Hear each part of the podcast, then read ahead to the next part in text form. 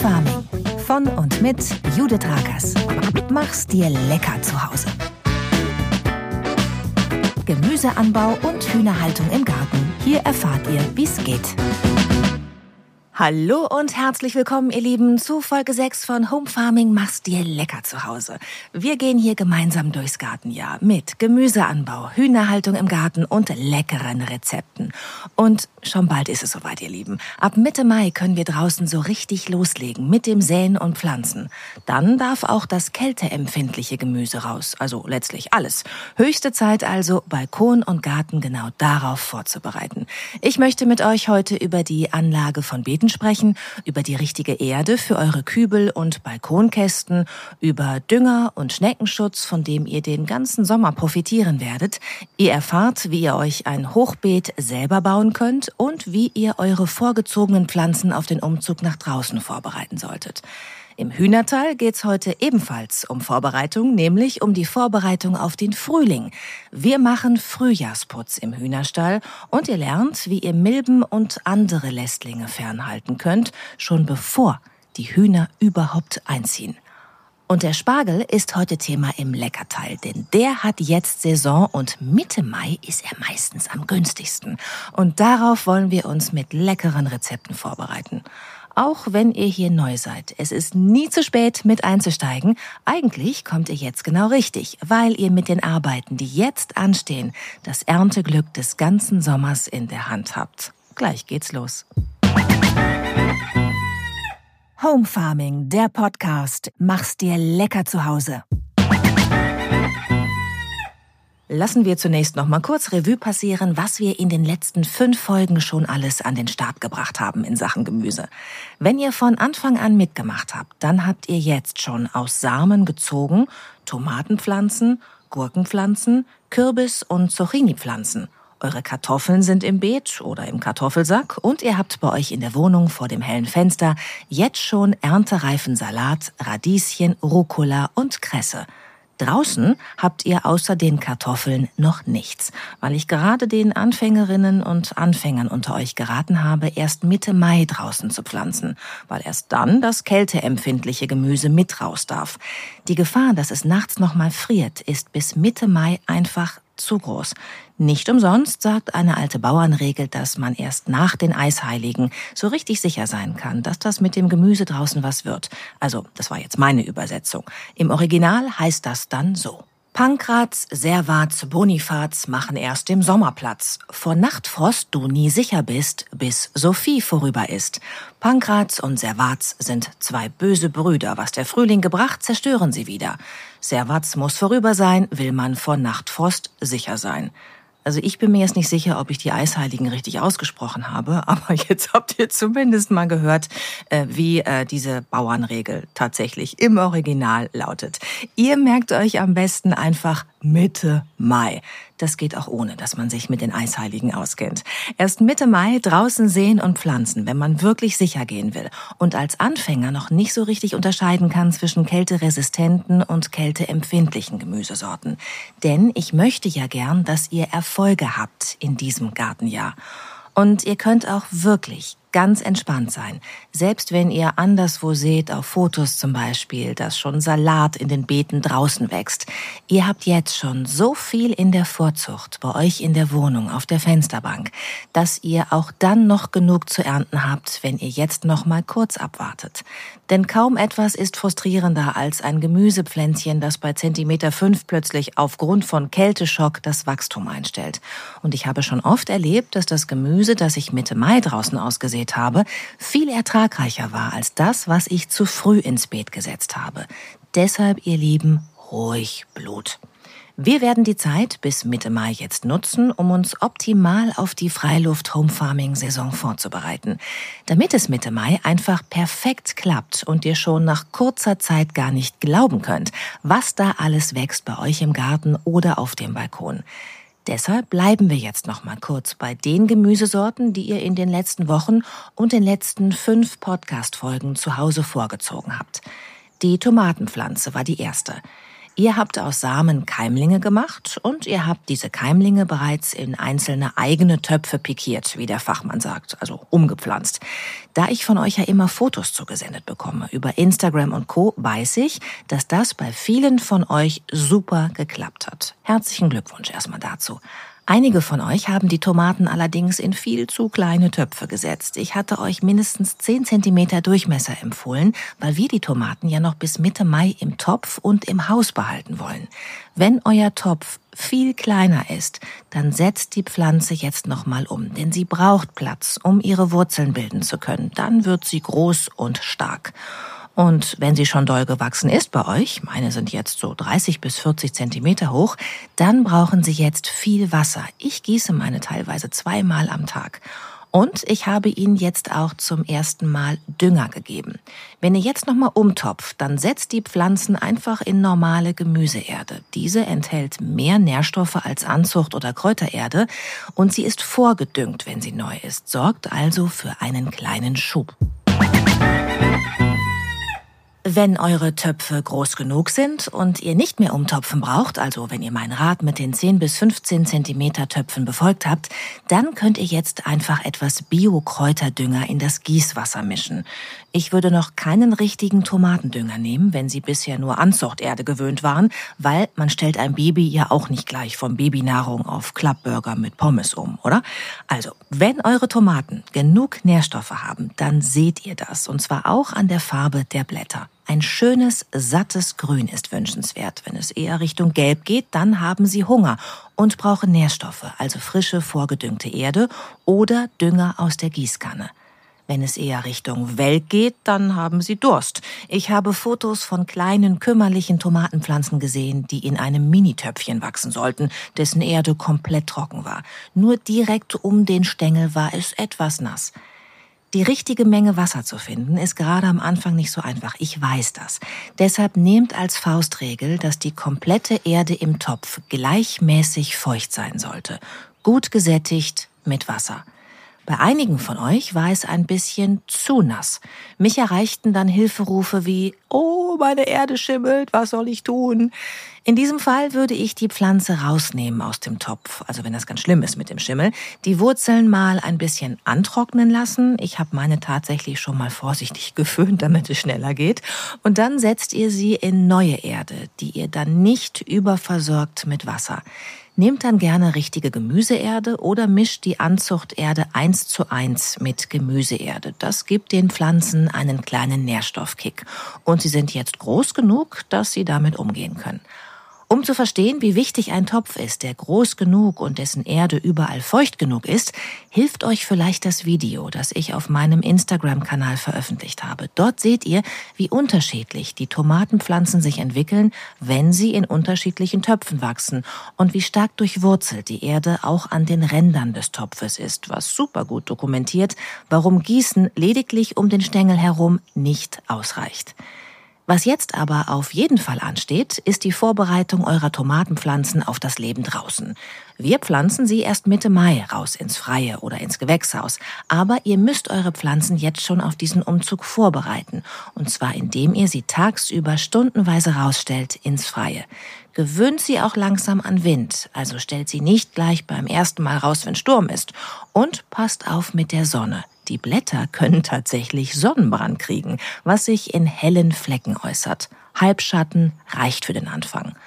Ihr bekommt wahrscheinlich langsam eine Ahnung davon, warum ich die Tomaten in meinem Buch nicht nur als Gemüse für Leidensfähige bezeichne, sondern als die Diven unter den Gemüsepflanzen.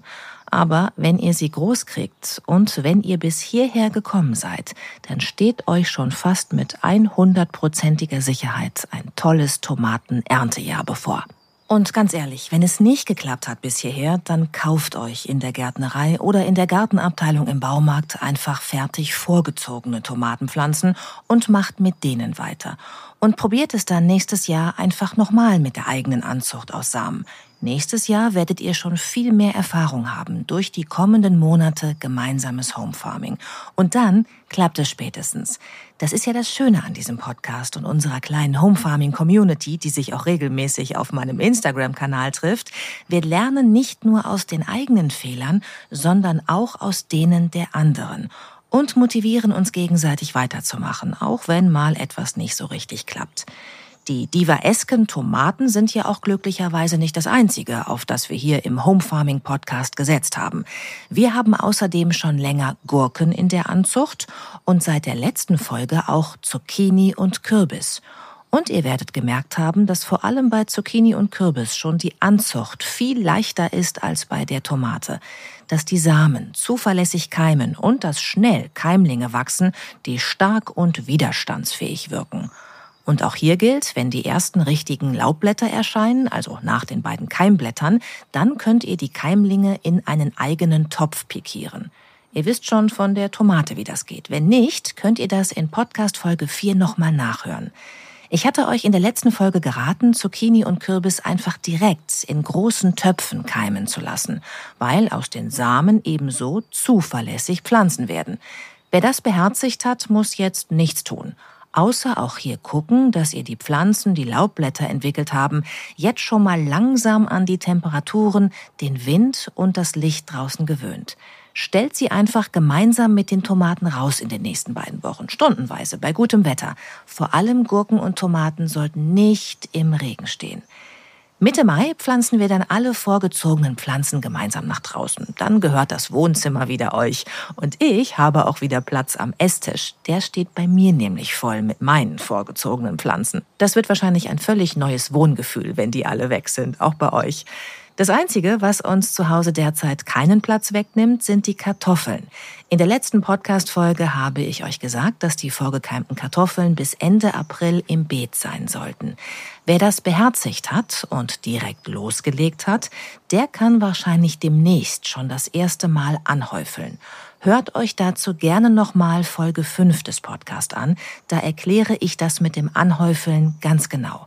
Das hier ist nur die zarte Erinnerung, dass ihr da ein kleines Auge drauf haben müsst.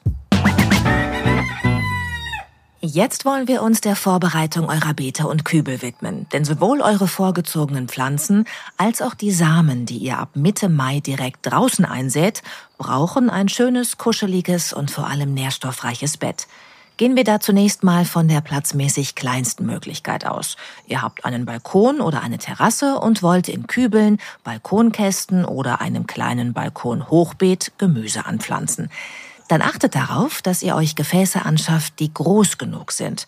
Ein Radieschen kann nicht in einem Minitopf Knollen entwickeln, die schon größer sind als der ganze Topf. Und achtet darauf, dass das überschüssige Gieß- und Regenwasser ablaufen kann. Also nehmt zum Beispiel einen Topf oder ein Gefäß, das unten ein Loch hat, aus dem das Wasser rauslaufen kann. Wenn ihr da nichts Hübsches findet, könnt ihr ja einen ganz einfachen Ton- oder Kunststofftopf mit Loch unten in das hübsche Gefäß reinstellen. Jetzt könnte ich sagen, dann nur noch die Erde rein und schon kann's losgehen. Aber so einfach ist es nicht. Als ich das erste Mal im Baumarkt stand und Erde für meinen Gemüseanbau kaufen wollte, war ich komplett überfordert. Ich stand vor einem Regal, das bestimmt 20 Meter breit und gefühlt auch genauso hoch war, und in diesem Regal lagen zig verschiedene Säcke mit den unterschiedlichsten Aufschriften. Es gab Pflanzerde, Blumenerde, Gemüseerde, Tomatenerde, Rhododendronerde, Beerenerde, Kräutererde, Anzuchterde und so weiter. Und ich war komplett überfordert. Ich wollte ja etwas pflanzen, also sollte ich jetzt Pflanzerde nehmen? Oder doch besser die Tomatenerde, weil ich ja vor allem Tomaten pflanzen wollte? Oder doch eher die Gemüseerde, denn ein Gemüse war die Tomate doch, oder? Und sollte ich jetzt die torffreie Version nehmen oder die Bio-Version? Ich wusste es schlichtweg nicht und stand googelnd mit meinem Handy vor dem Regal. Natürlich war mir das unangenehm, weil ich damals noch totale Anfängerin war. Und ich dachte, ich sei der einzige Mensch auf der Welt, der hier so gar keine Ahnung hat. Heute weiß ich, dass vor diesem Problem fast alle stehen, die mit dem Home Farming beginnen. Deshalb möchte ich euch auch hier einen Rat geben. Kauft am besten qualitativ hochwertige Gemüseerde. Torffrei ist besser für die Umwelt, kann Wasser aber in der Regel nicht so gut speichern wie Erde mit Torf. Ich persönlich entscheide mich trotzdem immer für die torffreie Variante. Mir persönlich ist auch Bio-Gemüseerde lieber, aber da bin ich genauso wie beim Saatgut überhaupt nicht missionarisch. Das müsst ihr selbst entscheiden. Auf jeden Fall solltet ihr nicht die allergünstigste Erde wählen. Ihr könnt da zwar Glück haben und sie ist trotzdem hochwertig, aber ich hatte schon Billigerde, aus der vor allem Pilze und Unkraut gewachsen sind. Das ist dann lästig. Und wenn die Erde fast nur aus Holzstücken besteht, bei mir war das bei Komposterde aus den Wertstoffhöfen und Hochbeeterde oft der Fall, dann hilft euch das auch nicht weiter. In Holzstücken kann nichts Zartes ordentlich heranwachsen. Die gute Gemüseerde, sie ist feinkrümelig, dunkel und wohlriechend, füllt ihr dann in eure Pflanzgefäße und seid damit bereits bestens vorbereitet. Düngen müsst ihr die Erde aus der Gärtnerei und dem Baumarkt nicht. Sie ist in der Regel vorgedüngt und bietet euren Pflanzen für die ersten vier bis sechs Wochen optimale Nährstoffe. Wenn ihr einen Garten oder ein Stück Mietland habt, dann könnt ihr größer denken. Dann könnt ihr euch Beete bzw. einen richtigen Gemüseacker anlegen. Sucht dafür einen schönen sonnigen bis halbschattigen Platz aus. Wenn es sich bei diesem Platz um eine Rasenfläche handelt, dann müsst ihr diese Fläche umgraben, um sie zu einem Beet machen zu können. Steckt dafür erstmal euer Beet ab, indem ihr eine Sisalschnur an zwei Zeltheringen oder langen Schrauben befestigt. Damit markiert ihr die Umrisse des Beetes. Das Beet kann letztlich unendlich lang sein, je nach Platzmöglichkeit. Ein Meter, zwei Meter, acht Meter, völlig egal. Nur bei der Breite solltet ihr aufpassen. Wenn das Beet breiter ist als ein Meter, zwanzig, werdet ihr Schwierigkeiten haben, es auch in der Mitte zu bewirtschaften und von Unkraut freizuhalten. Und zwar einfach deshalb, weil eure Arme nicht lang genug sind. Und glaubt mir, ich habe extrem lange Arme. Affenarme. Und ich komme bei 1,20 Meter breiten Beeten nur noch schwer in die Mitte. Wenn ihr die optimalen Umrisse mit dem Band markiert habt, dann nehmt ihr einen Spaten und stecht die Grasnarbe mitsamt Wurzeln aus. Das ist ziemlich anstrengend, aber wesentlich günstiger als der Besuch in einem Fitnessstudio. Die abgetragene Grasnarbe darf dann auf dem Kompost entsorgt werden. Dann seht ihr euch die Bodenqualität an. Ist der Boden bei euch im Garten sehr sandig, also trocken und extrem feinkrümelig, so dass die einzelnen Sandkörner einzeln durch eure Hände rinnen, dann könnt ihr darin super gut Möhren, Kartoffeln, Spargel und Zwiebeln anbauen. Sie alle lieben sandigen Boden. Aber sandiger Boden kann Feuchtigkeit nicht so gut speichern, was für andere Gemüsesorten ein Problem ist. Wenn ihr beim Gemüse komplett freie Auswahl haben wollt, dann könnt ihr euren Boden optimieren, indem ihr Kompost dazu mischt, Pferdeäppel und Mulch. Diese Bodenoptimierung müsstet ihr euch dann aber für den Herbst vornehmen, denn dieser Prozess dauert eine Weile und wir wollen ja schon in zwei Wochen loslegen mit dem Einsehen draußen. Deshalb würde ich in diesem Fall maximal pragmatisch vorgehen. Pflanzt nur die genannten Gemüsesorten in euren Acker und legt euch für Salat und Co. ein Hochbeet mit zugekaufter Erde an. Wie das geht, erzähle ich gleich noch. Wenn die Erde in eurem Garten aber das Gegenteil von sandig ist, also wahnsinnig lehmig und nass, dann könnt ihr euch jetzt noch Quarzsand besorgen und diesen untermischen. Das würde auch jetzt kurz vor der Pflanzsaison noch gehen zur Not. Richtig gute Gartenerde habt ihr, wenn sie feucht, dunkel und krümelig auf eurer Hand liegt und ein bisschen nach Wald riecht.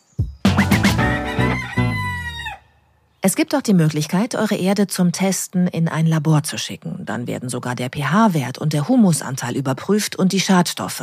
Aber ehrlich gesagt habe ich das noch nie gemacht und ich habe trotzdem gute Erfolge erzielt und ich lebe noch. Aber vielleicht wollt ihr ja sowieso lieber ein Hochbeet anlegen, als den Rasen umzugraben. Ein Hochbeet hat nämlich verschiedene Vorteile. Ihr könnt in einer bequemen Arbeitshöhe arbeiten und müsst nach einer halben Stunde Unkraut jeden nicht sagen, oh je, ich krieg Rücken. Ihr habt die Qualität der Erde zu 100 Prozent im Griff, weil ihr sie dort nämlich eingefüllt habt. Und ihr könnt das Hochbeet wühlmaussicher machen. Wichtig ist, dass ihr mit einem Schichtsystem arbeitet, wenn ihr das Hochbeet befüllt. Wenn ihr das Hochbeet nicht auf Terrassenplatten oder die Balkondiele stellt, sondern auf die natürliche Erde im Garten, sollte die unterste Schicht ein Wühlmausgitter sein. Damit verhindert ihr, dass sich Wühlmäuse vom benachbarten Erdreich in euer Hochbeet wühlen, um euch die Karotten unterirdisch wegzufressen, noch bevor ihr sie ernten könnt. Dann befüllt ihr das erste Drittel des Hochbeetes mit Ast- und Strauchschnitt. Das ist die Füll- und Drainageschicht. Darüber könnt ihr nun ein Drittel günstige Erde aus dem Kompostwerk geben, die ruhig holzig sein kann und die ihr dann noch mit eigenem Kompost, Garten- und Küchenabfällen mischen könnt. So würde auch die Bioheizung im Beet entstehen, über die ich euch hier im Podcast schon erzählt habe. Das oberste Drittel, mindestens aber die obersten 15 Zentimeter, sollten dann mit hochwertiger Gemüseerde befüllt werden. Und wenn ihr mal ein Riesenbeet mit Gemüseerde ausgestattet habt, dann wisst ihr, warum ich euch nur zu den obersten 15 Zentimeter rate. Denn hochwertige Gemüseerde ist teuer. Und in ein Hochbeet geht ganz schön was rein an Masse. Wenn ihr gute Erde im Garten habt, weder zu sandig noch zu lehmig, dann könnt ihr sie natürlich auch aus eurem Garten nehmen.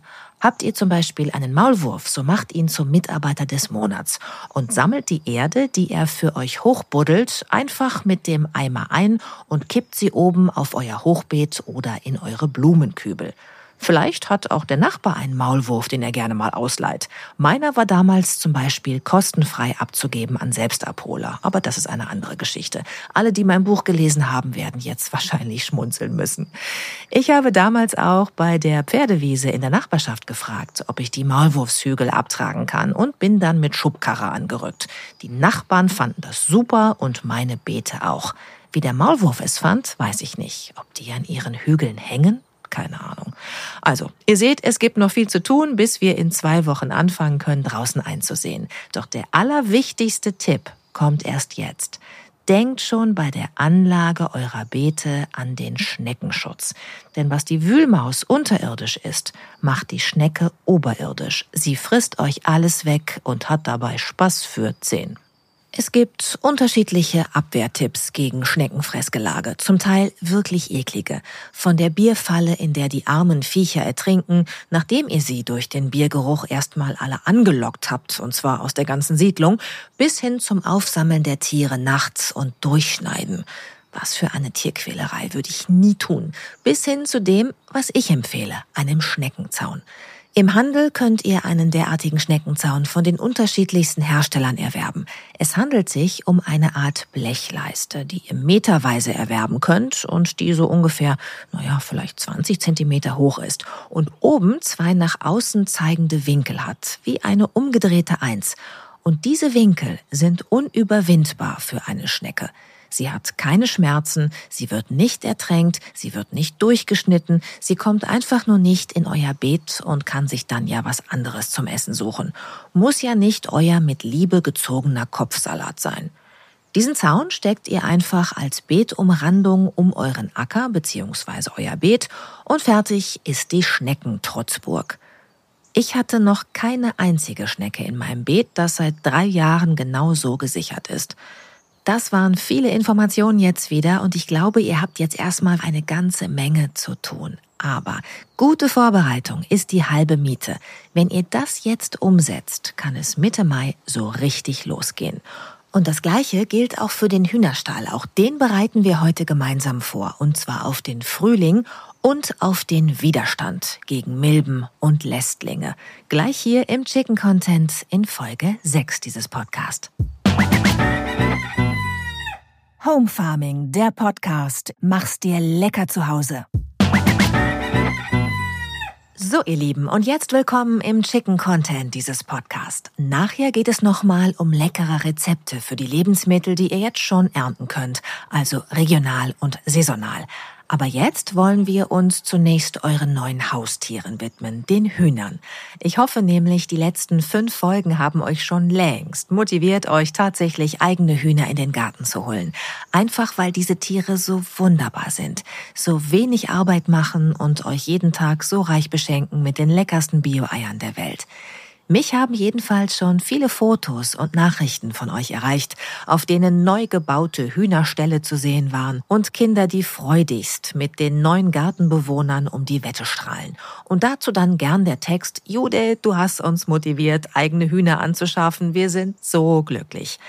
Ich kann euch zu dieser Entscheidung auch wirklich nur gratulieren. Ihr werdet es feiern und lieben, ich bin ganz sicher. Wer Tiere mag, genügend Platz hat und gerne gesund isst, der kann gar nicht anders, als Hühner im Garten toll zu finden. Aber genug der Schwärmerei, dass ich den Federfreunden verfallen bin, das wisst ihr ja schon. So, wir haben hier im Podcast schon über zehn verschiedene Hühnerrassen gesprochen, die sich besonders für die Haltung im Garten eignen. Ihr habt schon etwas über die Hühner Basics erfahren, also über den Platz, den sie als Auslauf brauchen und über die richtige Größe des Stalls. Und wir haben in der Osterfolge sogar schon über die Züchtung von Hühnern gesprochen, die natürlich bunte Eier legen. Türkisfarbene, schokobraune, rosafarbene und gepunktete also Eier, die es so im Supermarkt nicht zu kaufen gibt und über die Freunde und Familie staunen werden. Und ihr natürlich auch. Denn so ein türkisfarbenes oder lindgrünes Hühnerei ist einfach jeden Morgen ein sinnliches Fest auf dem Frühstückstisch. Und frischer bekommt ihr es nirgendwo als direkt aus dem Nest morgens, nachdem euch die kleinen Viecher gut gelaunt begrüßt haben. Und weil eure Hühner euch jeden Tag so sehr verwöhnen mit ihrer Anwesenheit, mit ihrer guten Laune und mit den leckersten Eiern der Welt, solltet ihr ihnen auch ein schönes Leben ermöglichen. Und Hühner fühlen sich dann wohl, wenn sie nicht nur genug zu essen und zu trinken haben, einen sicheren Stall und viel Auslauf in einer lustigen Truppe, sondern wenn sie nicht genervt werden von den typischen Lästlingen und Parasiten, die gerne mal in einen Stall einziehen, wenn man nicht so richtig auf die Hygiene achtet. Zu diesen Lästlingen gehört vor allem die rote Vogelmilbe, die eine echte Qual werden kann für eure Tiere. Tagsüber verkriechen sich die kaum sichtbaren Viecher, die nicht größer sind als ein Bleistiftpunkt, in den Ritzen und Ecken des Stalls. Und nachts, wenn die Hühner alle schlafend auf der Stange sitzen, dann kriechen sie raus, diese Milben, um an den Beinen der Hühner emporzuklettern und Blut zu saugen. Das hört sich ein bisschen an wie in einem Horrorfilm und ich glaube, für die Hühner ist es auch genau so, weil es euren Hühnern wehtut, wenn sie ausgesaugt werden und sich die Wunden entzünden. Wenn eure Hühner von Milben befallen sind, dann seht ihr das zum Beispiel an blutigen Krusten an den Beinen. Milbenbefall kann nicht nur unangenehm sein, sondern im schlimmsten Fall auch tödlich. Und wenn ihr die Milben einmal im Stall habt, ist es schwer, sie wieder loszuwerden. Stallhygiene ist deshalb ganz, ganz wichtig. Wenn ihr einmal täglich in den Stall geht, um Futter und Wasser zu kontrollieren und die Eier herauszuholen, solltet ihr immer auch den Kot unter der Schlafstange entfernen und aus den Nestern, wenn dort etwas sein sollte. Und ein bisschen nachstreuen. Das dauert bei vier Hühnern insgesamt keine zwei Minuten pro Tag. Kann man also ohne Probleme machen, morgens bevor man zur Arbeit oder zur Schule geht. Einmal pro Woche sollte das Gehege dann ausgehakt werden und auch der Stallboden mit frischer Einstreu bedeckt werden. Das dauert je nach Größe mit ein bisschen Saubermachen ungefähr zehn Minuten. Und einmal im Monat sollte der ganze Stall dann gründlich gereinigt werden. Das heißt, ihr nehmt die komplette Einstreu raus, auch aus den Nestern, ihr säubert Futterspender und Wassertränke, wischt etwas Staub, leert den Misteimer, entfernt eingetrockneten Schmutz und pudert dann den ganzen Stall mit Kieselgur ein. Bei Kieselgur handelt es sich um ein natürliches Produkt, um die puderfeinen Partikel der fossilen Kieselalge nämlich. Diese sind völlig unschädlich für Menschen und Hühner, führen bei Milben aber zum Austrocknen. Dieses Puder, das aussieht wie gräuliches Babypuder, füllt ihr in so eine Art Püster, der meistens mitgeliefert wird, wenn ihr Kieselgur kauft. Das ist so ein kleiner Behälter für das Kieselgur. Vorne ist ein Aufsatz mit Löchern und hinten dran ist so eine Art Blasebalg, mit dem ihr das Puder manuell vorne aus den Düsen rauspüstern könnt. Ich hoffe, ich habe das jetzt so beschrieben, dass ihr euch das vorstellen könnt.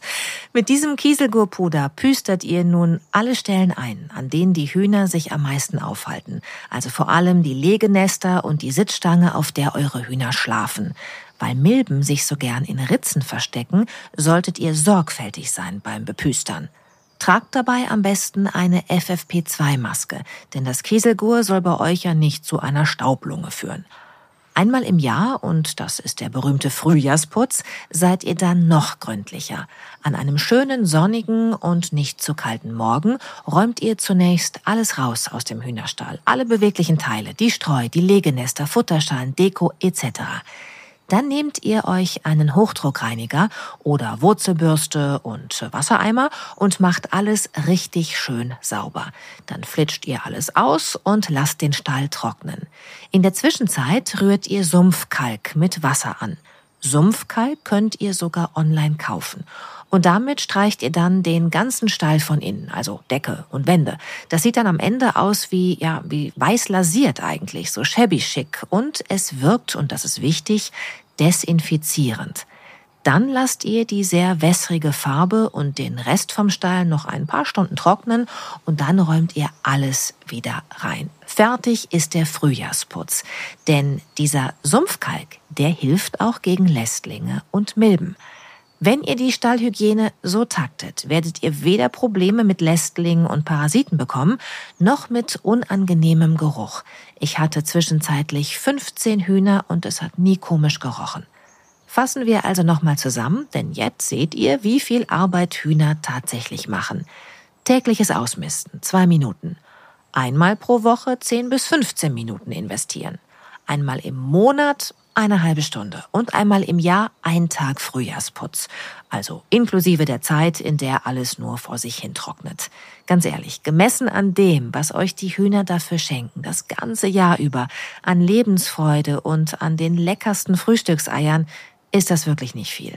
Und weil die Federfreunde die ganze Zeit neugierig um euch herumstehen werden und mitmachen wollen beim Putzen, habt ihr bei der wenigen Arbeit sogar noch viel Spaß. Ich bin sicher, dass mir alle Hühnerbesitzer hier jetzt recht geben werden. Zumindest die, die das Herz am rechten Fleck haben. Und jetzt habe ich noch ein paar leckere Spargelrezepte für euch, falls ihr euch darauf jetzt schon einstellen könnt, nach dem Albtraum-Szenario mit den Milben, die nachts aus ihren Ritzen kriechen. Home Farming, der Podcast. Mach's dir lecker zu Hause.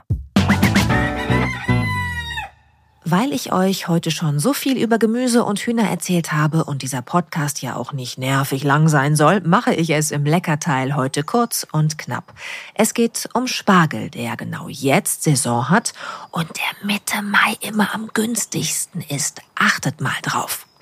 Die wenigsten von euch werden Spargel im eigenen Garten haben. Habe ich auch nicht, weil man für Spargel echt Geduld haben muss. Jetzt wäre die richtige Zeit, Spargelpflanzen in die Beete zu setzen. Ihr könnt sie meistens sogar im Spargelhof kaufen, aber essen könnt ihr den gepflanzten Spargel dann erst in drei Jahren. So lange dauert es, bis der Spargel bei euch im Garten erntereif ist. Und bis dahin nimmt euch der Spargel Platz weg im Beet. Vielleicht steht mir hier mein ostwestfälischer Pragmatismus im Weg, aber Spargel kaufe ich mir dann lieber vom Spargelhof. Wenn jemand von euch jetzt sagt, nein, Spargel ist das beste Gemüse überhaupt für Selbstversorger, dann bitte ich dringend um Nachricht, denn diese Argumentation würde ich sehr gern hören und vielleicht überzeugt sie mich ja sogar. Bis dahin ziehe ich das Spargelessen dem Spargelanbau deutlich vor. Und mein Lieblingsgericht ist da total klassisch weißer Spargel mit rohem Karten- oder Landschinken und Buttersoße. Ich könnte mich reinlegen. Ihr braucht für zwei hungrige Personen ein Kilo Spargel, damit es auch richtig schön lecker ist, Kartenschinken oder Landschinken nach Belieben, ein Päckchen Butter, Salz, Pfeffer und Zucker. Aus Faulheit kaufe ich mir immer schon geschälten weißen Spargel und bereits hauchdünn geschnittenen Kartenschinken. Diese kotelettdicken Schinkenscheiben sind jetzt nicht so meine Sache, aber das könnt ihr ja alles selbst entscheiden. Dann gebe ich die geschälten Spargelstangen in einen großen Topf mit kochendem Wasser und einer Prise Zucker. Die Spargelstangen müssen komplett im Wasser liegen. Der Topf sollte also sehr groß oder oval sein. Einen extra Spargeltopf müsst ihr dafür aber nicht kaufen. In das kochende Wasser gebt ihr außer der Prise Zucker noch Salz, einen Teelöffel Butter oder Margarine und dann einfach zehn Minuten köcheln lassen. Um zu überprüfen, ob der Spargel schon fertig ist, also fertig gegart ist, geht ihr einfach mit der Gabel in den Topf und hebt eine Spargelstange so in der Mitte nach oben. Wenn sich die Enden der Spargelstange rechts und links dann so leicht herunterbiegen, ist der Spargel perfekt. Bei einer krassen horizontalen ist der Spargel noch nicht fertig. Und wenn er schlaff nach unten hängt, wie ein labbriges Etwas, dann war er zu lange im Wasser. In der Zwischenzeit lasst ihr ein halbes Päckchen Butter in einem kleinen Topf vorsichtig schmelzen, so dass die Butter flüssig wird. Ich trapiere den rohen Kartenschinken dann auf dem Teller, lege den Spargel dazu und übergieße das mit der flüssigen Butter. Jetzt noch nach Salz und Pfeffer und dann, oh, unfassbar lecker. Und wenn ihr keinen weißen Spargel mögt, sondern lieber grünen Spargel esst, der im Gegensatz zum weißen Spargel übrigens oberirdisch wächst, das wusste ich auch nicht, dann geht es noch einfacher. Kauft euch zum Sattwerden wieder 500 Gramm bis 1 Kilo grünen Spargel und mindestens 200 Gramm frischen Parmesan, Salz und Pfeffer und etwas Butter oder Öl. Wascht den Spargel, schneidet das harte untere Ende vom grünen Spargel weg. Er muss nicht komplett geschält werden wie der weiße Spargel. Es sei denn, er ist so ganz dick und holzig, dann würde ich auch das untere Drittel ein bisschen schälen. Und dann bratet ihr den grünen Spargel mit etwas Butter in der Pfanne an. Auf mittlerer, also moderater Hitze. Etwa zehn Minuten. Immer mal wenden zwischendurch. Hobelt in der Zwischenzeit den Parmesan, sodass ihr hauchdünne Stücke erhaltet. Dann legt ihr den Spargel auf einen Teller, gießt ein bisschen Fett aus der Pfanne darüber, streut den Parmesan obendrauf und würzt wieder mit Salz und Pfeffer. Beide Rezepte sind absolute Klassiker und so kinderleicht, dass selbst ich sie als Küchenvollhonk vor vier Jahren schnell hingekriegt habe. Und ich finde, beide Rezepte sind einfach der Knaller. Ich freue mich jedenfalls schon jetzt auf eure Fotos von den Spargelrezepten, denn ich habe gelernt, dass einige von euch noch am Erscheinungstag der neuen Podcast-Folge die Gerichte nachkochen, was mir natürlich riesige Freude macht. Ich hoffe, auch diese Podcast-Folge hat euch wieder Spaß gemacht. Ich freue mich auf euer Feedback.